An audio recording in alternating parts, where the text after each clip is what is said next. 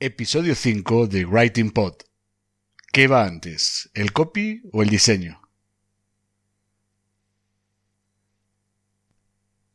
Las personas con éxito no son las más inteligentes, son las que definen objetivos.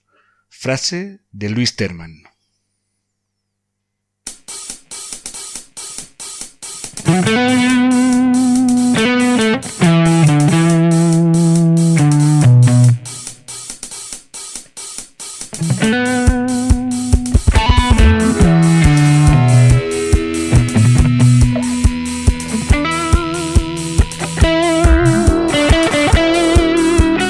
Te cuesta escribir para tu blog, este es tu podcast.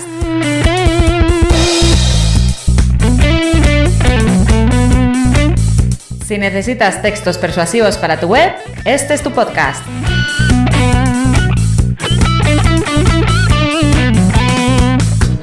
Si no sabes por dónde empezar a escribir, si sientes miedo ante un documento en blanco, este es tu podcast.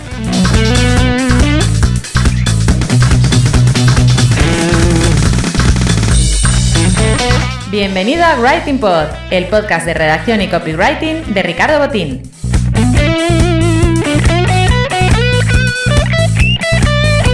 ¿Copy qué? Copywriter, redactor persuasivo, redactor publicitario, lo que prefieras. ¿Writing Pod? Un juego de palabras para mezclar el trabajo de escribir y el de hacer podcast.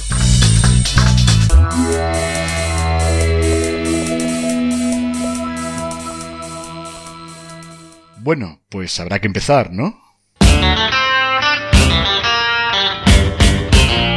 Bienvenido a este quinto episodio del podcast de copywriting y redacción Writing Pod. Te está hablando Ricardo Botín. Hoy vamos a hablar de un tema algo polémico. Se trata de una cuestión de fondo para la que no hay una respuesta clara. Una de estas dudas que dependiendo de quién sea el profesional implicado, te responderán de una o de otra forma. La pregunta es sencilla, aunque luego es más complicada de lo que parece para lo que es una respuesta correcta. Sería que quién empieza a trabajar antes en un proyecto web, el diseñador o el copy. Eso quiere decir quién es el que dirige el proyecto, quién es el que eh, articula el proyecto, el diseñador o el copy. Pero antes de meternos en harina, déjame que te comente la música que se está escuchando en este podcast, porque ya sabes que tiene licencia Creative Commons y que puedo utilizarla eh, con autorización de los, propietarios de los derechos, incluso para temas comerciales, o sea, para fines comerciales. Lo único que tengo que hacer es mencionar correctamente la autoría. Entonces allá va. El tema Not So Equation Tune, que acabas de escuchar hace un momentito, cuando la como sintonía principal, producido por Admiral Bob. También de Admiral Bob sería la, música que se está escuchando ahora mismo, que se titula Turbo Tornado.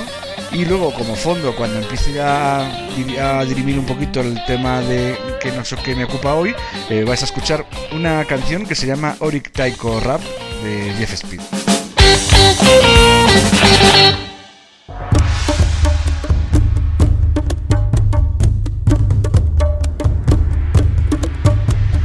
Seguro que más de una vez te has encontrado con este problema.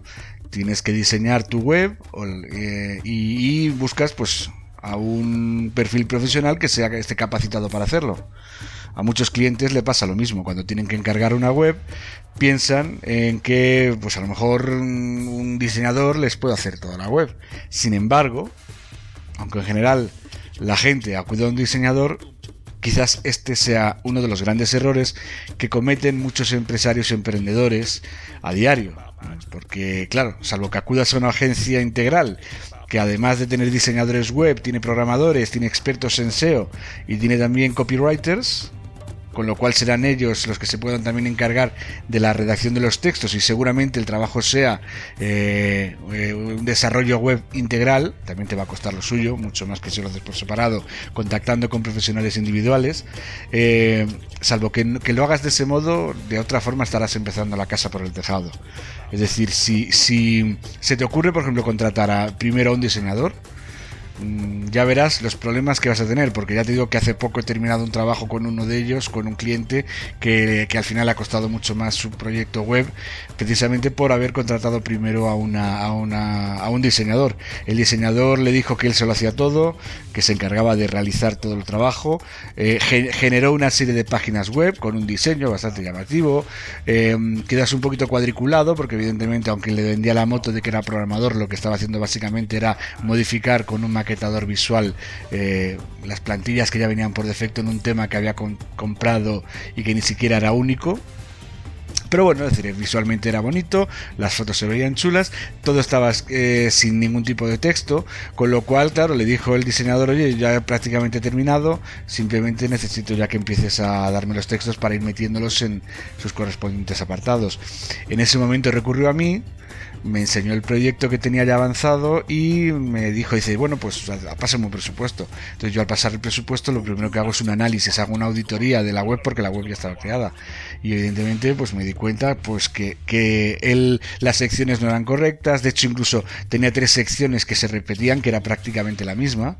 O sea, ni siquiera es que fueran tres subsecciones de una sección principal, sino que eran tres secciones en las que hablaba prácticamente de lo mismo. Una hablaba del portfolio, otra sección era, me acuerdo perfectamente que era eh, trabajos realizados, con lo cual es, prácticamente lo mismo. Y la tercera me parece a mí que era también proyectos de ejecución o algo de eso. Es decir, era una forma también de cobrarle más dinero al cliente, porque claro, este diseñador cobraba por... por por su por, por página hecha, ¿no? Evidentemente, pues, si hacía tres páginas en lugar de una, pues cobraría más dinero. Lo que ocurre es que con este sistema eh, no tenía claro, como el cliente no se había molestado, el diseñador no se había molestado en preguntar al cliente cuál era su trabajo, o sea, en hacer una investigación previa, pues tampoco sabía muy bien, más o menos de lo que, de lo que iba, sino que sabía pues había hecho lo típico que sabía hacer porque ya lo había trabajado para empresas de ese mismo sector y bueno, había supuesto que, que este cliente querría lo mismo. Entonces, claro, yo le planteé una serie de opciones, investigamos, me rellenó unos formularios que mm, suelo dar siempre antes de empezar y yo más o menos detecté qué mm, tipo de negocio tenía y cuál era el, sistema más idóneo de plantear la información, ¿no? Entonces, al, eh, yo a partir de ahí le hice un presupuesto para configurarle, para hacerle lo que eran todos los textos, incluso maquetados, ¿eh? ya maquetados en Word, para para que luego el diseñador supiese exactamente dónde tenía que ir cada frase, cada párrafo, cada imagen. Ese, eso se lo pasó al diseñador y el diseñador le dijo que por el mismo precio que ya le había cobrado, que no lo podía hacer, que esto tenía casi que duplicar el precio.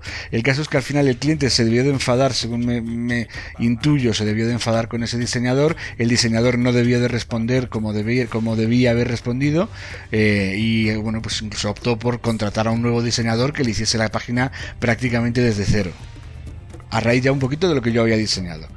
Con esto, lo que mm, quiero decir es que mm, yo fui el que le expliqué al cliente la estructura más idónea que requería su proyecto en sí. Es decir, no todos los, mm, eh, no todos los, las webs son iguales, incluso ni todas las webs no, no, deberían ser iguales. Ningún, eh, ninguna empresa quiere tener una web igual que las de otros, eh, sobre todo si son su competencia. En muchas ocasiones se fijan en la competencia para decir, me gustaría algo similar, pero mejorarlo así, mejorarlo así. Eh,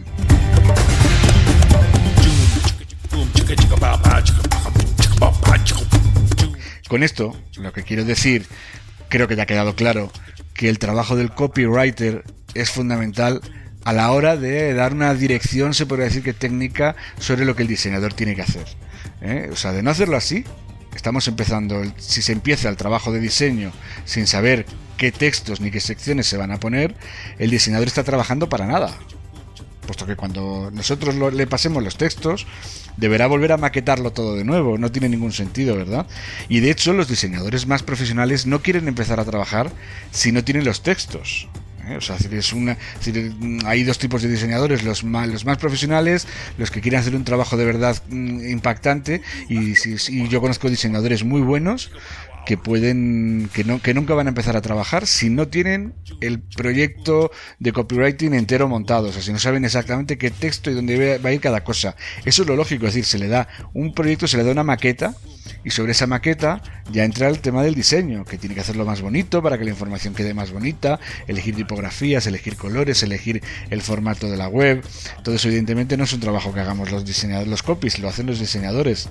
Eh, de no hacerlo así, el cliente conseguirá una web muy bonita, mejor o peor, yo entiendo que bueno, que cualquier diseñador que vende sus servicios evidentemente tiene un mínimo nivel estético como para hacer algo bonito, pero que no le va a servir a nivel de copy. Y eso al final repercute en que de aquí a unos años o a unos meses eh, esté descontento porque no cumple la web con los objetivos que se había fijado el cliente y esté contactando con gente como yo. Os puedo decir, por ejemplo, que yo, uno de mis trabajos principales mm, y con, del modo, uno de los modos en los que más clientes capto es haciendo auditorías web. Te lo digo porque si me estás escuchando y tú no estás contento con tu web, yo te puedo hacer una auditoría web gratis. En, esa auditoría lo que vamos a hacer es analizar los problemas que puedes tener en tu web.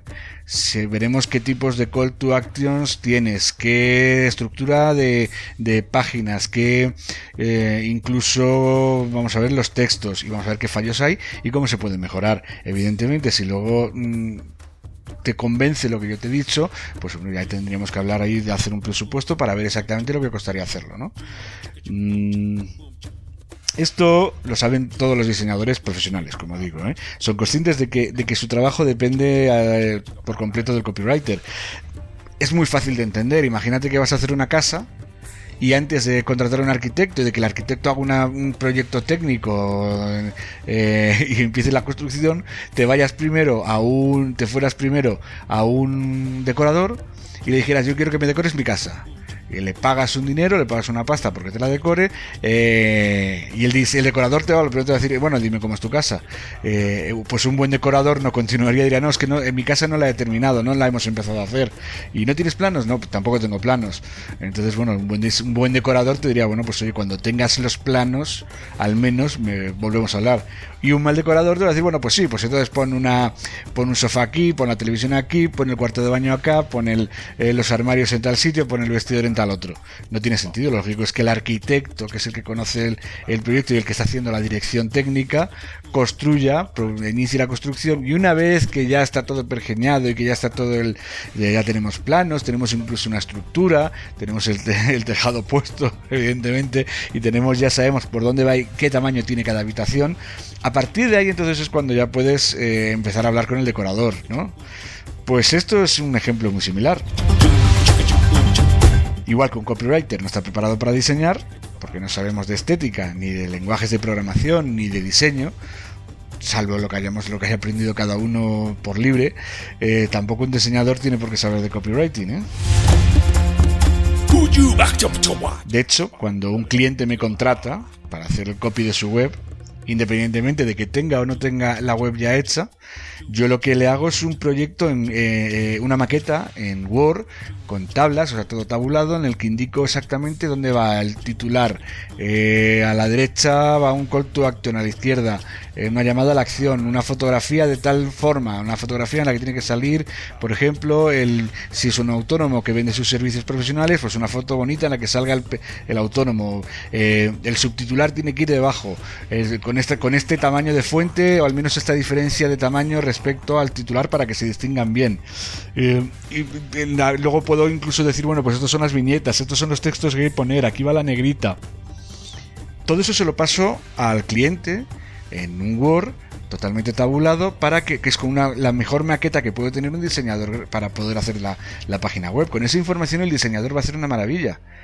Y si tiene dudas, muchas veces yo no tengo ningún problema en trabajar, en colaborar con el diseñador, en que contacte conmigo y en que me diga, oye, pues esto no, esto debería ir así, esto y yo incluso, si estamos dentro de la fase todavía de revisión de borradores, no tengo tampoco ningún inconveniente, y a muchos de mis clientes se lo digo, y muchas ocasiones lo hacemos, de coger y ponernos a incluso a rehacer algunos textos. No digo todos, pero a lo mejor si en un momento dado una viñeta queda mucho descompensada porque es mucho un párrafo mucho más largo que el resto o hay que, o hay que cambiar algún enunciado porque no porque queda feo, pues lo podemos rehacer, ¿no? O sea, no tengo ningún creo que es una parte más del trabajo de copywriter, pero evidentemente no es un trabajo del diseñador, porque el diseñador puede optar que para que quede bonito, pues claro, si no puede ampliar lo que es la el interlineado o cualquier cosa porque va a quedar mal, lo que va a optar es por quitar párrafos aleatoriamente el que le sobre, ¿no? Por ejemplo, eso es un tema muy muy importante, es decir, es más es mejor que a mí me llamen y me digan oye, Ricardo, ¿cómo podemos hacer esto? A que el diseñador coja y, corte por donde considere más oportuno, porque al fin y al cabo va a quedar feo.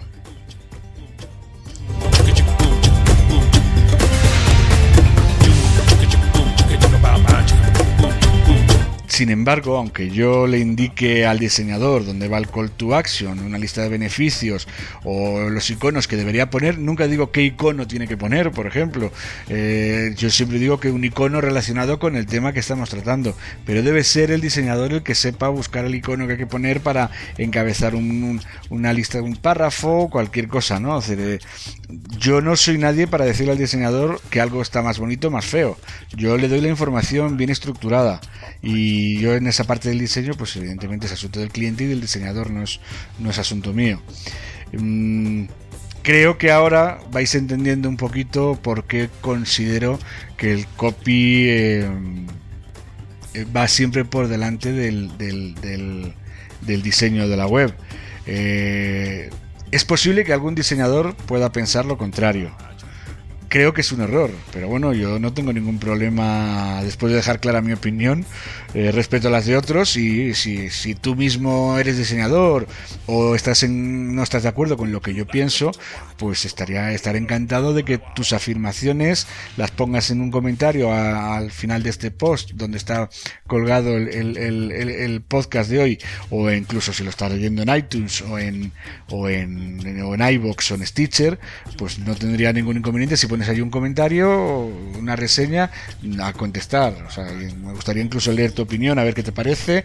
Si no estás de acuerdo, evidentemente, pues me gustaría que lo que me argumentases porque no, no tengo la razón. Mm, antes ya, ya estamos terminando, pero bueno, antes de, terminar, de despedirme, pues quiero recordar, como hago siempre, que puedes mejorar mucho tus técnicas de redacción en la web si, optas por, por escribir tú directamente tus textos si no quieres contratar a nadie. Eh, pues te recomiendo que leas mi guía gratuita Escribe en tu blog como los profesionales. Ya sabes que la puedes descargar en mi web, con nada más que tienes que rellenar el pequeño formulario que, puedes encontrar en el footer, ahí a pie de página. Eh, con descargártelo ya te mando el link, con, perdona, con, rellenar el formulario, que son nada, es poner el nombre y, tu dirección de correo electrónico, ya te mando el, el link de descarga para que puedas descargarte el, esta pequeña guía, bueno, una guía creo que son 30 páginas más o menos.